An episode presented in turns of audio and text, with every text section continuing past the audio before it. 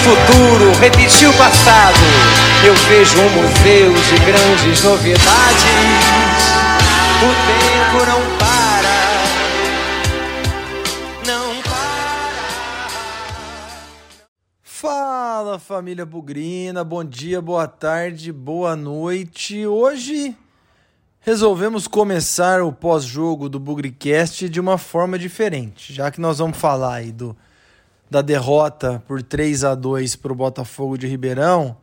Trouxemos uma trilha sonora de abertura desse programa de hoje. Aliás, uma trilha sonora que muito provavelmente aí tem trechos, especificamente o trecho que a gente trouxe, que conversam muito bem com a situação do Guarani nesse Campeonato Paulista. A música, para quem não conhece, cantada por Cazuza, um ícone aí do rock brasileiro nos anos 80, à frente do Barão Vermelho. A música O Tempo Não Para. E ela, a gente recortou especialmente esse trecho em que ele fala que vê o futuro repetindo o passado, que vê um museu de grandes novidades, um jogo de palavras aí muito interessante. Porque nós estamos vendo acontecer tudo de novo, né? Esse programa especial está sendo gravado na noite do domingo, com a rodada já completa. Tem o jogo aí no meio de semana de Mirassol e Palmeiras que deveriam ter jogado no final de semana, mas em virtude da Supercopa aí o Palmeiras jogando com o Flamengo, a partida vai ser na quarta-feira. Mas tirando esse jogo, todo mundo já jogou. E o Guarani está muito perto da zona de rebaixamento. A mesma zona de rebaixamento que a gente ficou por muitas rodadas na Série B de 2019, na Série B de 2020 e mais recentemente na Série B de 2022. Nós estamos vendo muita coisa acontecer de novo.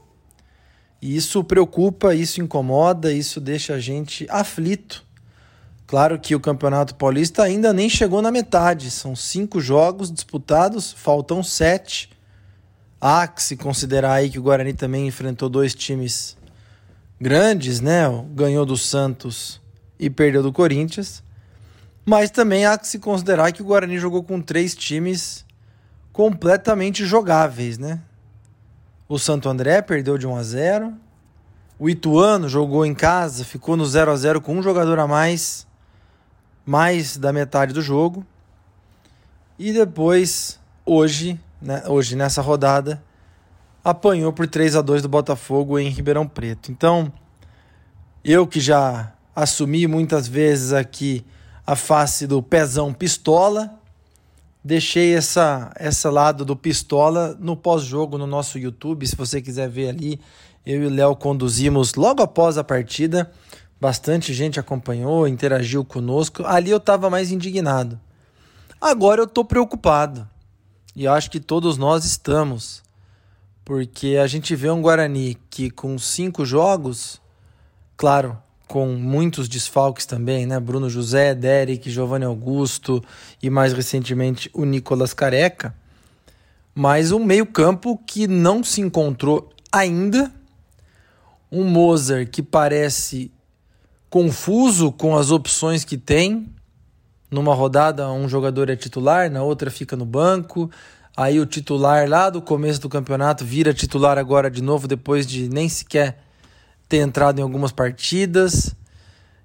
As escolhas no decorrer do jogo também, Guarani perdendo é, substituições aí esquisitas. As coisas não começaram bem, isso é verdade. E a gente fica preocupado com esse filme se repetindo novamente. Aquele filme que a gente não gosta de ver, que estraga a nossa semana, que estraga o nosso convívio pessoal, porque é o temor de um rebaixamento mais uma vez ronda, incomoda, preocupa. Mas como eu disse, vamos torcer para que seja apenas um mau começo de campeonato. É isso, vamos falar do jogo nesse pós-jogo Botafogo 3, Guarani 2. Bugrecast, o podcast da torcida bugrina.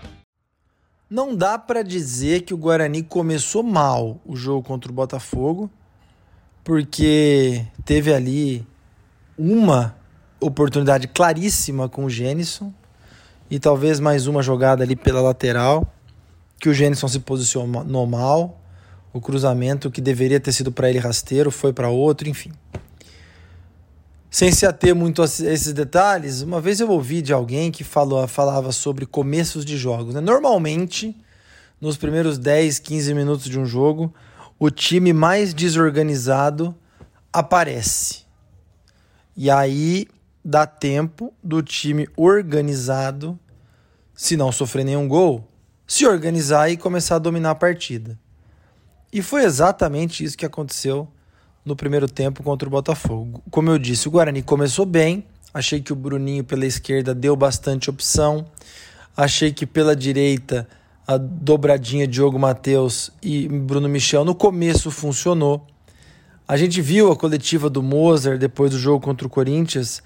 É, na verdade, a entrevista do Jamerson depois do jogo contra o Corinthians, entrevista ao vivo pra gente lá na Arena Corinthians, falando que o Jamerson estava jogando de um jeito diferente, que não tinha o Isaac ali para triangular pelo lado esquerdo. E eu vi, é, eu acho que a intenção do Mozart era colocar ali o, o Lima para ajudar nessa triangulação. E a bem da verdade é que no começo do jogo isso pareceu que funcionou. A gente ficou com uma boa impressão, pelo menos eu fiquei do começo do jogo. Mas aí acho que os buracos do meio-campo, o posicionamento é, ruim do time, gradativamente fez com que o Botafogo se ajeitasse na partida fizesse um belíssimo gol numa saída de bola errada. Aliás, o Moser que treina ou diz treinar tanto as saídas de bola, um passe errado do Castan para o Lima, um passe na fogueira, o Lima perdeu a bola ali um pouco para frente, já perto do meio-campo, na saída de bola.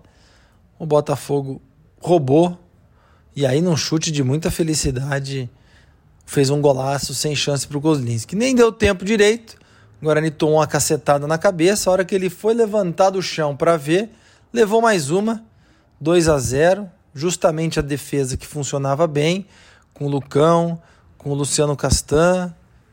Teve talvez aí a sua pior apresentação, tomar três gols, né? O terceiro gol lá no final do, do segundo tempo.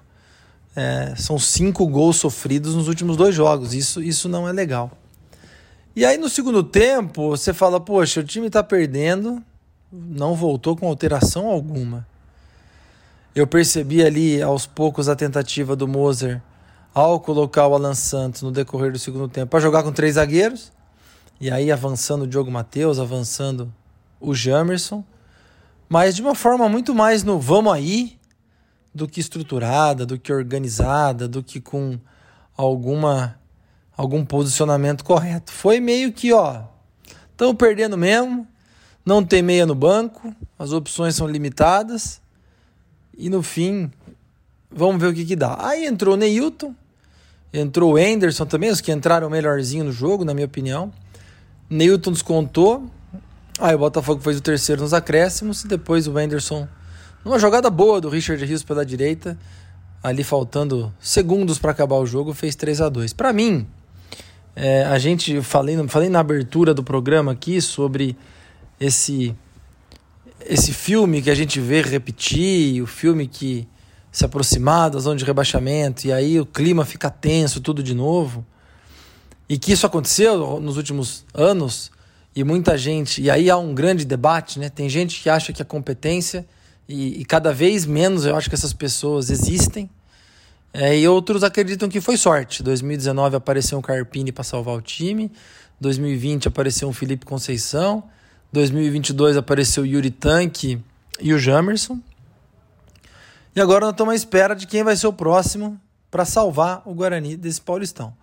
Talvez seja é, um salvamento assim, meio que com tempo, né? O campeonato ainda não aconteceu nem metade. Mas já é um indicativo de muita coisa errada. A gente fala muito dessa história da sorte, e para mim, o segundo tempo contra o Botafogo foi um grande exemplo de como a sorte está cravejada dentro do futebol do Guarani. O Guarani não fez nada no segundo tempo que justificasse fazer um gol. Perdia por 2 a 0, o Botafogo se posicionou na defesa, fechou ali os, os espaços e administrou. Viu o jogo passar, o Kozlinski não fez nenhuma defesa no segundo tempo. Aí, numa jogada pela esquerda, cruzamento do Jamerson, a sorte fez com que alguns zagueiros do Botafogo falhassem e o Neilton descontasse ali na altura dos 30 minutos, talvez 28 do segundo tempo. E aí você para ver o jogo e fala: bom, agora a própria transmissão da televisão, bom, agora, como diria Luiz Carlos Júnior, vai ter emoção até o fim. E a gente falou: bom, o Guarani vai para cima. não teve nada disso, né? Teve ali um chute do Iago por cima, o Bruno Michel tentou uma jogada individual, mas a rigor, a rigor mesmo, não produziu nada. E é por isso que eu insisto, né? É a sorte. A sorte que salvou em 19, em 20, em 22, deu um golzinho pra gente contra o Botafogo e aí a falta de competência tratou de fazer o resto, né? Não ameaçar em absoluto a defesa do Botafogo, mesmo com a preocupação deles tomarem o empate e sentirem o golpe. Tem muita coisa que não funciona, é, mas eu ainda não, não consigo dizer que esse time vai cair, que tá tudo absurdamente errado. Tem muita coisa errada. É, o, o Tiagão, acho que foi o Tiagão, um amigo nosso aí, no, no, no pós-jogo, comentou que o Guarani usou seis volantes no jogo contra o Botafogo. Vou até tentar lembrar aqui, talvez eu me esqueça, e talvez até nem todos de fato sejam volantes. Mas o Vilela jogou, Richard Rios jogou, o Lima jogou. Foram os três titulares. No decorrer da partida entrou o Iago, entrou o Anderson e até o Alan Santos, que um dia já foi volante, mas no fim tem sido zagueiro ultimamente, entrou. Então fecha a conta dos seis do Tiagão, se eu não esqueci de ninguém. Isso é um sintoma, né? É um sintoma de um elenco muito mal montado, que até agora tem um meia, e esse único meia é o Giovanni Augusto, que está fora de combate aí há três rodadas. Não jogou contra o Ituano, não jogou contra o Corinthians e não jogou contra o Botafogo. E não tem mais ninguém, né? Então acho que esse é um dos primeiros erros gravíssimos da montagem desse elenco. Das 25 vagas que o Guarani tem direito no Paulistão, me parece que tem 22 preenchidas. E no decorrer do jogo aí eu encontrei um tweet de um jornalista da Rádio Guaíba, do Rio Grande do Sul, dizendo que o Isaac está voltando para o Guarani. Mas o Isaac jogou, né? A Série B do ano passado. Mas, na minha opinião, na minha humilde opinião, o Isaac não é esse meia que vai substituir o Giovanni Augusto. Ele pode ali num jogo ou outro, mas é muito longe da dupla Regis e Andrigo, por exemplo, de 2021, que eram dois meias meias, meias de verdade. O Isaac, ele já teve jogo em, em, em, equipes passadas jogando quase como um centroavante, o Moser soube colocar ele pelo lado esquerdo. E o que me preocupa, quer dizer, primeiro, a volta do Isaac é positiva, mas ela não vai ser a solução de um meia. Embora ela possa ser a solução que a gente precisa para agora, para tirar esse time lá de baixo. E acho que tem bastante expectativa quanto a isso. Mas outra coisa que me preocupou, eu falei sobre essa desorientação do Moser jogando aí com colocando todos os volantes em campo, um meio-campo que ele ainda não se encontrou, não se organizou. Eu começo a ficar preocupado se chegar o dia que tiver todo mundo em condição, eu chego a temer até se o Moser vai saber quem tem que colocar do meio para frente. Por quê? O Neilton talvez tenha que jogar, o Bruno José, o Isaac, o Giovanni Augusto, talvez o Gênison, que perdeu um gol inacreditável hoje e, na minha opinião, é a maior decepção dessa primeira, desse começo de temporada. O Derek. Vão começar a ter aí sete, oito opções, dependendo, para o ataque ou do meio para frente, que no caso, serão só quatro que jogam. Né?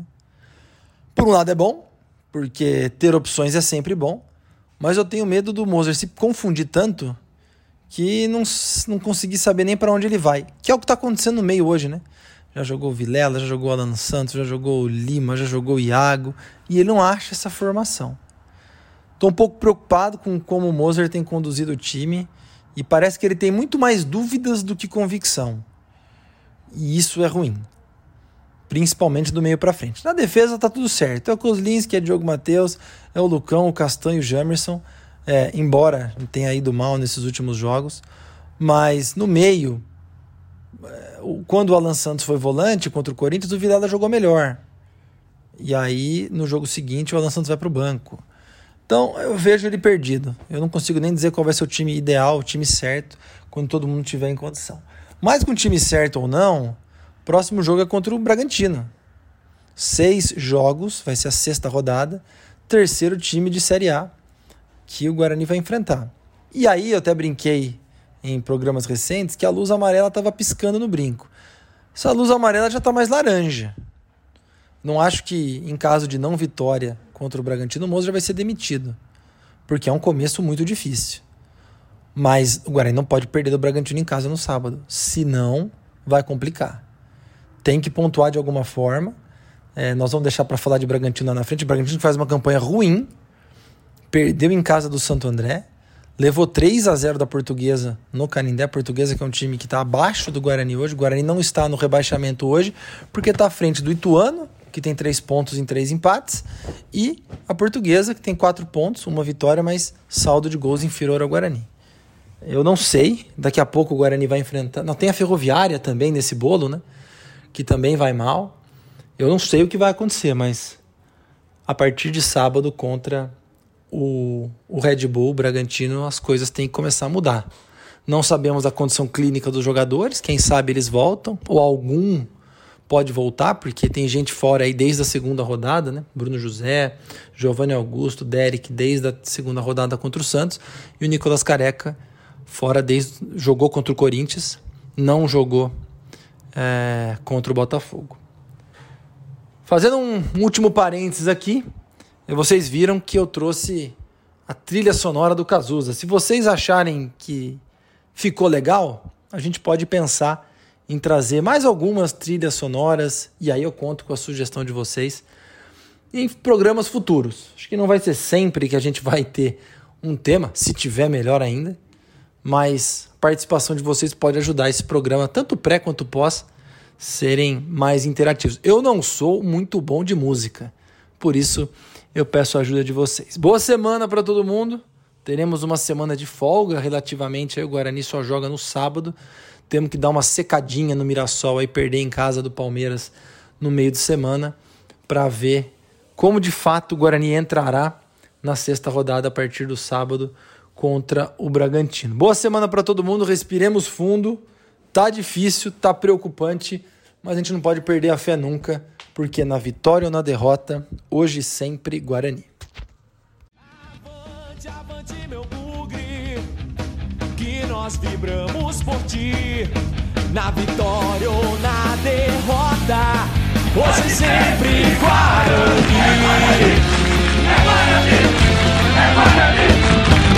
water